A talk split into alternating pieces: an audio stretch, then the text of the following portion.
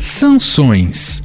Essa palavra passou a fazer parte do nosso dia a dia desde que a guerra entre Rússia e Ucrânia foi deflagrada. Países ocidentais apostam em sanções econômicas para sufocar a investida militar da Rússia, que provocou uma corrida de ucranianos aos bancos buscando dinheiro para deixar o país. No dicionário, um de seus significados é a pena que corresponde à violação ou execução de uma lei. E é sobre essa definição que vamos falar no programa de hoje, além dos impactos econômicos que já estão refletindo no Brasil. Estados Unidos, países da União Europeia, como Alemanha e o Reino Unido, e o Japão, são algumas das nações que impuseram sanções à Rússia por causa da guerra. O governo japonês anunciou há pouco novas sanções contra a Rússia e aos territórios separatistas pelo ataque da Ucrânia. A União Europeia acaba de anunciar mais um pacote de sanções à Rússia. Todos os 27 países do bloco fecharam completamente o espaço aéreo. Não vão aceitar a entrada de aeronaves que venham de solo russo. Uma das medidas diz respeito à remoção de vários bancos russos do SWIFT, que é uma plataforma essencial da finança e do comércio internacional. O corte dessas instituições financeiras irá impedi-las de realizar a maioria de suas transações pelo mundo. Washington anunciou uma primeira rodada de sanções para bloquear o acesso da Rússia aos mercados financeiros ocidentais, advertindo que havia medidas adicionais sobre a mesa no caso de uma escalada na Ucrânia. Os países também impuseram o congelamento de ativos do Banco Central Russo. A ideia é impedir a autoridade monetária de utilizar suas reservas internacionais para reduzir o impacto das sanções. O presidente dos Estados Unidos, Joe Biden, também decretou sanções que visam trilhões em ativos controlados pela Rússia e tem como alvo as elites do país e bancos, incluindo a estatal VTB. Estados Unidos, União Europeia e outros países anunciaram que vão excluir alguns bancos russos do sistema internacional de pagamentos bancários SWIFT e de qualquer transação com o Banco Central Russo. Antes da invasão e das sanções, a inflação já estava em forte alta na Rússia, o que obrigou o BC a aumentar a taxa de juros várias vezes. O Departamento de Comércio dos Estados Unidos anunciou também que implementará controles de exportação sobre tecnologia de defesa, aeroespacial e marítimo para a Rússia, entre eles semicondutores, computadores e lasers. Já a União Europeia proibiu a exportação de aeronaves e suas partes para o país, assim como serviços financeiros e de manutenção presidente americano Joe Biden anunciou ainda a imposição de sanções contra a empresa responsável pelo gasoduto russo Nord Stream 2, que teve sua certificação suspensa pela Alemanha. O presidente dos Estados Unidos, Joe Biden, anunciou nesta quarta-feira sanções contra a empresa responsável por operar o gasoduto Nord Stream 2 que liga a Rússia à Alemanha. As medidas fazem parte da primeira rodada de sanções em resposta às ações da Rússia na Ucrânia. Essa medida já teve consequências. A empresa responsável pela construção e operação do gasoduto pediu falência e dispensou seus mais de 140 funcionários. Putin também sofrerá com os efeitos das sanções. Os Estados Unidos, a União Europeia e o Reino Unido anunciaram que adotarão restrições contra o presidente da Rússia. Ativos dele sob jurisdição dos países serão congelados assim como de oligarcas e bilionários russos. Para retaliar a invasão da Ucrânia, os países ocidentais foram atrás do setor financeiro russo. Todos os membros da Duma, Câmara Baixa do Parlamento, foram incluídos na lista negra da União Europeia, juntamente com outras 26 personalidades do mundo dos negócios. Os bens de Putin e do ministro das Relações Exteriores Sergei Lavrov foram bloqueados pelo Bloco Europeu e Reino Unido. Empresas de comunicação russa também foram impedidas de propagar notícias pró-Kremlin nos países da União Europeia, entre elas a RTTV e a agência de notícias Sputnik. Já o Google proibiu a monetização de conteúdos da estatal russa. O Google, outra gigante da tecnologia, impediu a imprensa estatal russa de monetizar conteúdo em suas plataformas, em represália pela invasão da Ucrânia. O bloco anunciou ainda o fechamento do seu espaço aéreo para a Rússia, proibindo aeronaves de pousar, decolar e sobrevoar os países da União Europeia. A proibição vale para todos os aviões russos, incluindo os jatos particulares dos oligarcas. Mas as sanções não ficaram restritas a governos. Várias empresas particulares também resolveram impor medidas restritivas aos russos. As petroleiras BP, Shell e Equinor estão entre as que cortaram relações com parceiros do país. A Volvo informou que interrompeu temporariamente a produção e vendas de seus caminhões na Rússia, e a Renault interrompeu as operações de uma de suas fábricas no país. Até mesmo a Apple suspendeu a importação de seus produtos. A gigante americana Apple anunciou nesta terça-feira que suspendeu a venda de todos os seus produtos na Rússia. A fabricante do iPhone e computadores Mac explicou que interrompeu as exportações para a Rússia na semana passada e também limitou o acesso a alguns serviços, como a solução de pagamentos Apple Pay.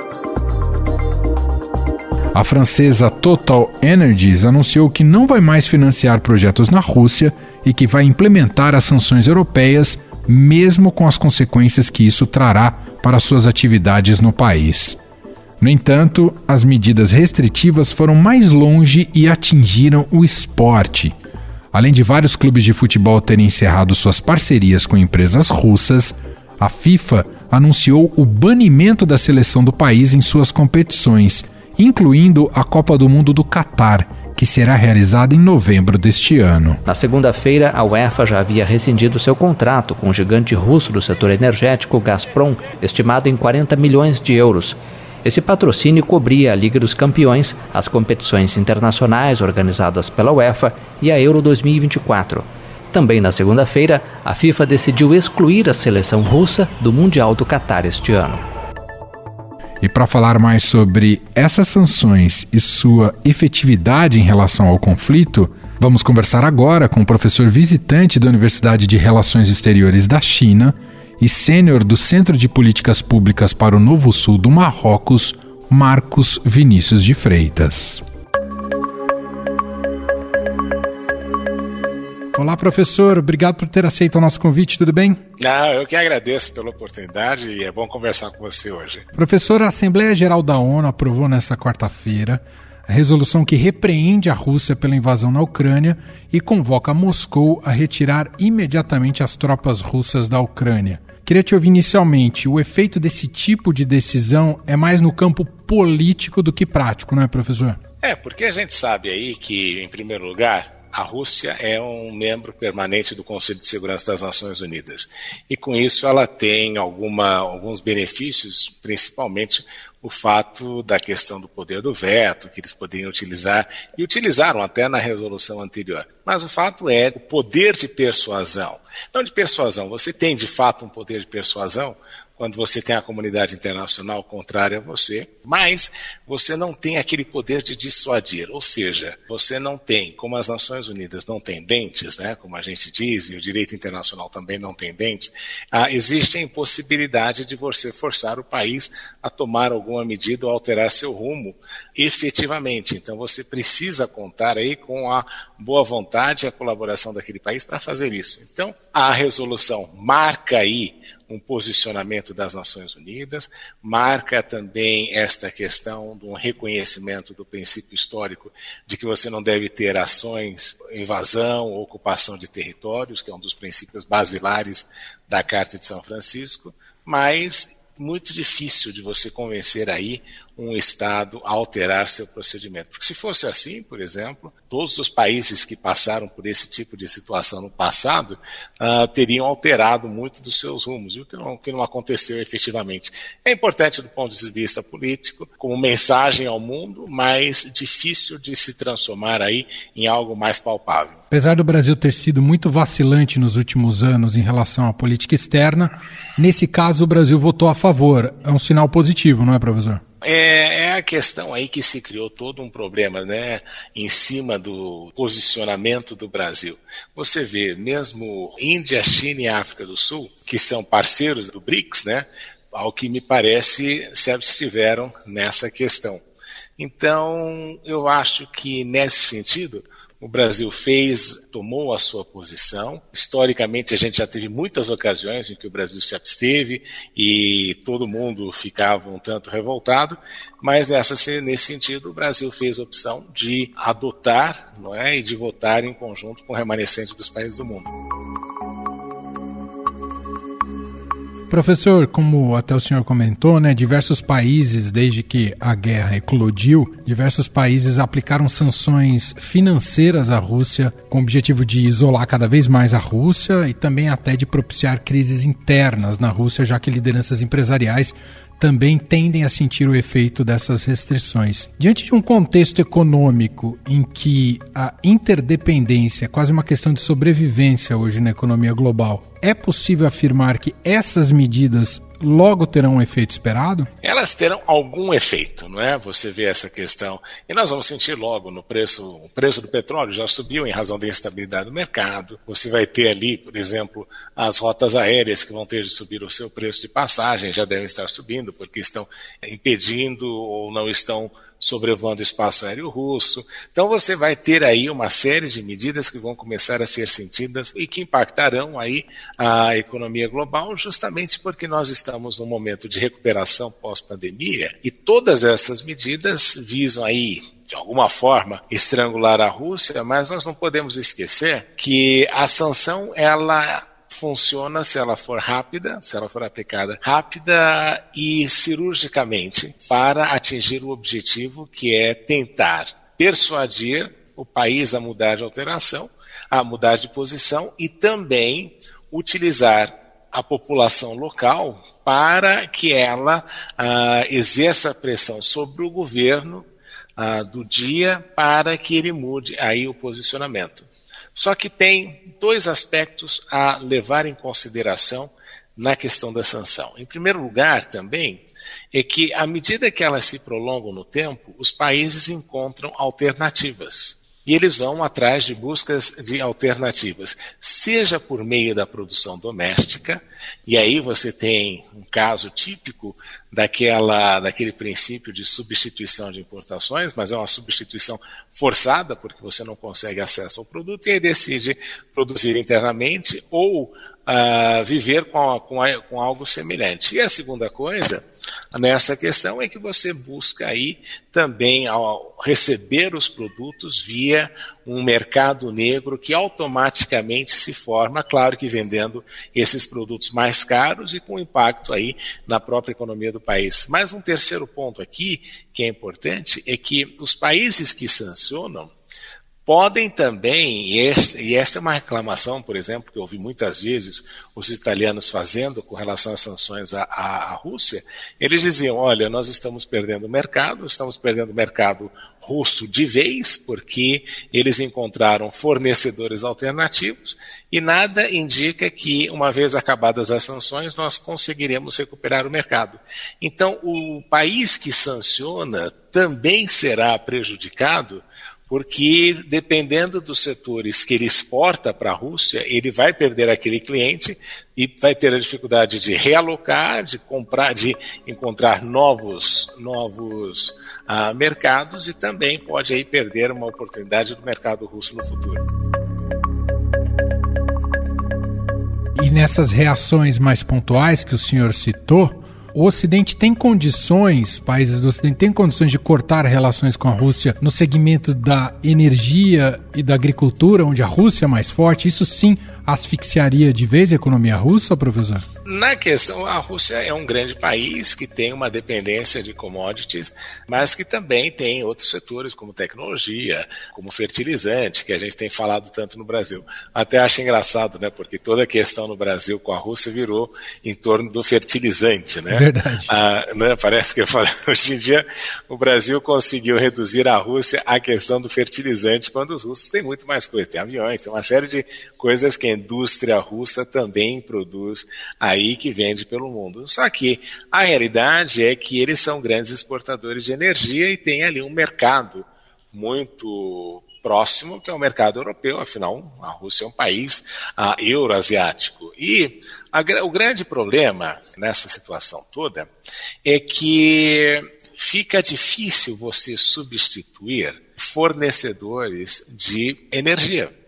Não é? Porque, primeiro, energia, primeiro, gás natural e petróleo não estão aí distribuídos no mundo inteiro. Então, você tem países que têm estas acesso a, a estes recursos naturais e que os vendem. O grande problema e esta é uma realidade, é que a maior parte dos países que produzem petróleo, que produzem gás natural, estão localizados em áreas um tanto instáveis do sistema global. Não é? E aí você fica pensando, pois é, eu sou Alemanha, de quem que eu vou comprar o petróleo e o gás natural? Pode vir ali uma parte do Mar do Norte, pode vir do Oriente Médio, mas você pensa assim, será que eu não estou trocando aí seis por meia dúzia? Porque a questão do Oriente Médio também tem ali vários aspectos de instabilidade política, econômica e é aquele enredo que os Estados Unidos tentam se desengajar há bastante tempo e não conseguem, justamente porque eles são constantemente ah, obrigados a voltar ali ao Oriente Médio por causa disso. Então a Rússia era um parceiro tranquilo, mais ou menos, nessa história toda e dava a estabilidade que eles precisavam. A dificuldade é encontrar uma forma alternativa, e é por essa razão que os alemães têm sido reticentes. E para piorar a situação, diante da, da mudança, né, diante ah, da, da questão de mudanças climáticas, os alemães também optaram por fontes de energia que não têm a mesma capacidade de fornecimento imediato ou de suprir o mercado da maneira que eles precisam. Então a Alemanha sim está numa situação complicada e é por essa razão que a Alemanha, a Itália eles têm sido um tanto reticentes, embora tenham aí tomado algumas medidas, mas você vê mesmo o Mário Draghi falou, olha, vamos fazer sanções, mas vamos escolher, vamos excluir a área de energia porque a gente precisa dela. Uhum. A China, professor, fez um aceno diplomático muito relevante nessa semana, mostrando que não necessariamente há um alinhamento automático com a Rússia, como até propagandeou o Kremlin recentemente. A China tem uma oportunidade importante a partir de agora e ela pode ser o agente de mediação do fim desse conflito? Nesse sentido, a China ascendeu né, na posição de mediador e do adulto na sala, né? porque, por um lado, você tem os Estados Unidos que vem num discurso até raivoso. Né? Quando você vê o presidente dos Estados Unidos dizendo que pretende estrangular um outro país, economicamente, obviamente que qualquer possibilidade de você ter uma estabilidade nessa situação fica complicado porque você removeu justamente algumas coisas que são importantes nessa situação de uma negociação ah, e de uma mediação internacional importante. Então, os chineses assumiram duas funções aí, duas coisas. Eles têm um relacionamento com a Rússia, mas basicamente afirmaram: olha, o fato de nós sermos aliados em muitas coisas e termos uma parceria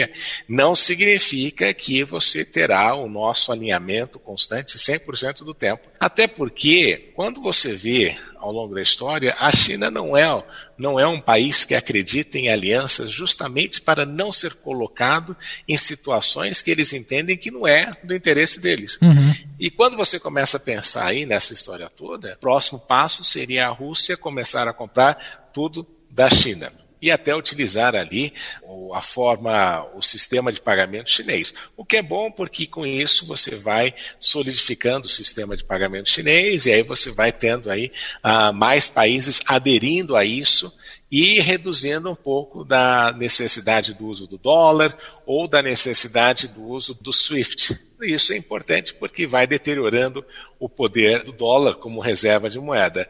Então haveria esse fator positivo, mas os chineses entendem também que, em razão disso, o próximo torpedo começaria a ser: bem, se os chineses estão fazendo isso, vamos sancionar a China também.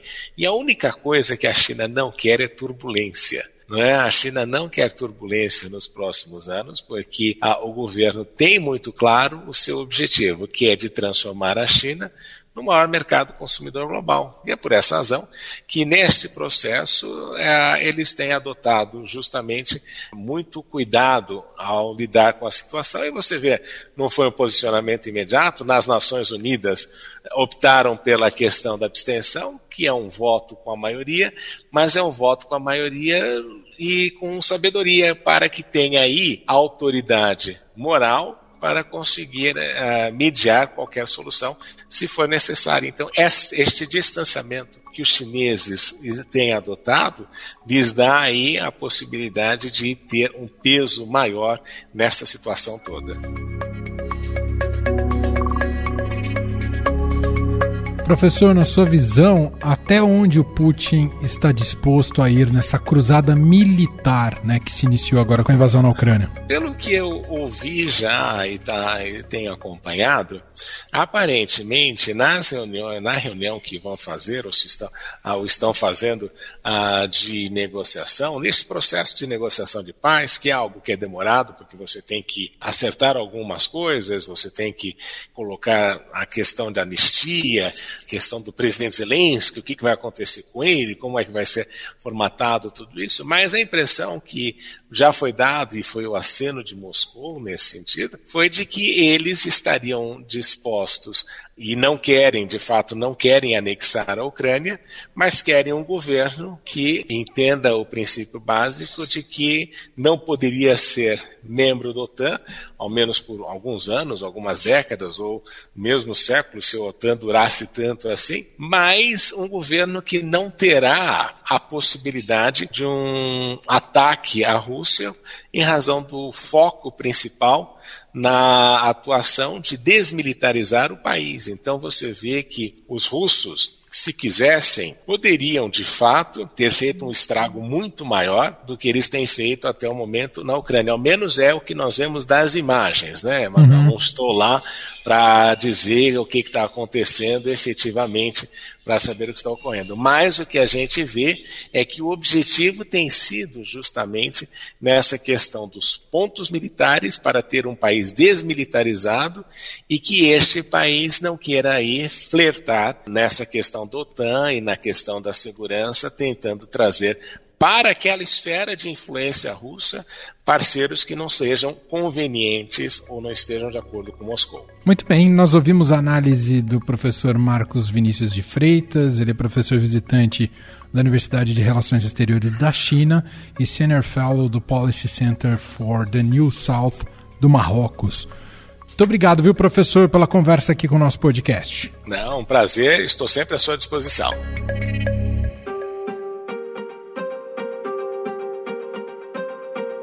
O problema é que essas sanções começam a ter impacto também no Ocidente e, por consequência, no Brasil. Os preços de petróleo, trigo, milho, soja e das carnes estão subindo. Rússia e Ucrânia vendem 30% do trigo no mercado mundial e 20% do milho. Esses produtos já estão sendo negociados com alta de 5%, fora o risco de desabastecimento. O conflito entre Ucrânia e Rússia deve impactar o Brasil de diversas maneiras. A mais imediata deve ser o aumento do preço do pão. O trigo atingiu o maior valor em 14 anos. A Rússia é também o maior exportador de fertilizante. O governo brasileiro já foi avisado por Belarus, um dos principais aliados do Kremlin, que a venda desses produtos ao Brasil foi interrompida o país fornece mais de 3% dos fertilizantes utilizados pelo agronegócio brasileiro. O principal fornecedor do produto para o Brasil é a Rússia, com mais de 20%. A interrupção se deu pela proibição de escoar o produto pela Lituânia, que fechou sua fronteira. Rússia e Ucrânia respondem por quase um terço do trigo no mercado internacional. Além disso, a Rússia é a principal fornecedora de fertilizantes para o Brasil, produtos essenciais para a produção e desenvolvimento do agronegócio e que já estão mais caros por conta da pandemia. Este é exatamente o momento do ano em que produtores estão comprando os fertilizantes para a safra 2022 e 2023, e as consequências da guerra já são sentidas. A ministra da Agricultura, Tereza Cristina, garantiu em entrevista à CNN que, apesar da dependência da Rússia, o Brasil tem estoque até a próxima safra. Nós temos outros fornecedores.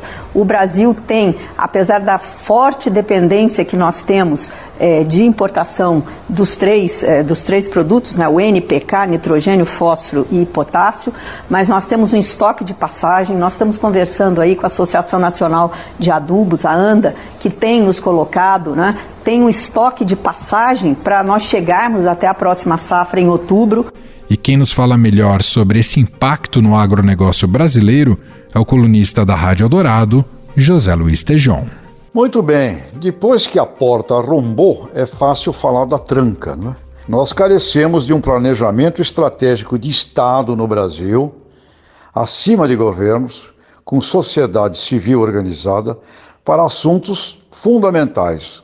Temos dependência de fertilizantes, 80% dos nossos fertilizantes chegam pelo porto através de navios temos dependência também de princípios ativos de defensivos e temos a necessidade de ter um planejamento estratégico para a produção de grãos. Maravilhoso, crescemos aí nos últimos anos, mas insuficiente para o que o Brasil precisaria ter para a sua segurança estratégica e também para vender muito mais. Então, o que é está acontecendo agora? Agora a porta rombou. Não, é? não temos fertilizantes em função da guerra da Rússia com a Ucrânia. Nós dependemos aproximadamente 20 a 25% de fertilizantes daquela, daquela região. Eh, problemas de transporte, as companhias marítimas, eh, em função do bloqueio e das sanções que está sendo imposta à Rússia, não vão com os navios lá também. Portanto, um fechamento com relação aos fertilizantes, um grave problema, porque a agricultura brasileira é uma agricultura que depende de fertilizantes. Temos, por outro lado, planos já colocados à disposição há 20 anos sobre um plano nacional de fertilizantes. Temos minas embaixo das terras, temos condição de fazer muito mais através do gás que nós reinjetamos né, uh, nos poços, temos condição tecnológica de fazer uma grande diminuição no uso de fertilizantes através do sistema de coating, né, que não é esparramar fertilizante e desperdiçar, mas fazer sim uh, um encapsulamento semente a semente. Ou seja, alternativas temos. Agora, conclusão: preço de commodity não para de crescer, não vai parar de crescer, até porque Rússia e Ucrânia são grandes fornecedores, inclusive de trigo. E aí vem outra coisa. Somos dependentes também de trigo. Metade do que nós consumimos de trigo no Brasil é importado. E nós já poderíamos ter uma autossuficiência em trigo, porque temos tecnologia e condições de fazer. Portanto, insumos crescendo, fertilizantes fundamental para a nossa agricultura com grave problema, o que pode levar à diminuição de produtividade. Quem tem grão para vender, maravilha, o preço está crescendo. Nós, infelizmente, perdemos nesses últimos dois anos o equivalente a 40 milhões de toneladas que nós poderíamos ter de grãos em função da situação climática. Então, nos falta plano de irrigação, plano de armazenagem, nos fala, falta plano de seguros e uma meta. Brasil, temos que dobrar o tamanho da produção de alimento para segurança interna e também para vender para o mundo. E agora, se a gente olhar, temos oportunidade daqui para frente? Sim, se agirmos velozmente, se pudermos ter, como já deveríamos ter tido, a partir de fevereiro de 2020, um plano emergencial de urgência para aumentar a produção brasileira de alimentos, nós estaríamos hoje numa situação muito mais positiva, privilegiada, assim como se nós já tivéssemos investido aquilo que os nossos cientistas, pesquisadores e planos já existem há muitos anos sobre um plano nacional de fertilizantes no Brasil. Portanto, porta rombou, se nós agirmos com velocidade para um plano emergencial, numa situação de crise, podemos, e por que não, aumentar a produção de grãos do Brasil, porque temos mais de 100 milhões de hectares de pastagens degradadas, onde não se faz nada, se pode plantar sem arrancar uma árvore. E temos 4 milhões de agricultores por aí que são em, estão em situação de sobrevivência. Agricultores pequenos que mal conseguem renda para sobreviver. Portanto, temos gente que sabe, temos pesquisadores, educadores, Embrapa, temos terra. O que é que nos falta? administração, plano estratégico e uma cobrança veemente em cima da sociedade que tem que participar disso, as entidades do setor do agronegócio e também do governo que precisa parar de ficar brigando entre si, falando mal de um e de outro e colocar os cérebros melhores que temos lá a serviço de um plano estratégico. Portanto, aumento de preço, aumento de custo de alimento, problema de custo para os produtores rurais, ou seja, temos aí uma bela encrenca uh, neste momento. Eu estou aqui falando da França e aqui uh, só espero que essa guerra termine, porque ela é, do ponto de vista humanitário, um absurdo. Valeu, gente, até a próxima. Essa crise dos alimentos vai impactar também na inflação brasileira, que terminou 2021 acima dos 10%.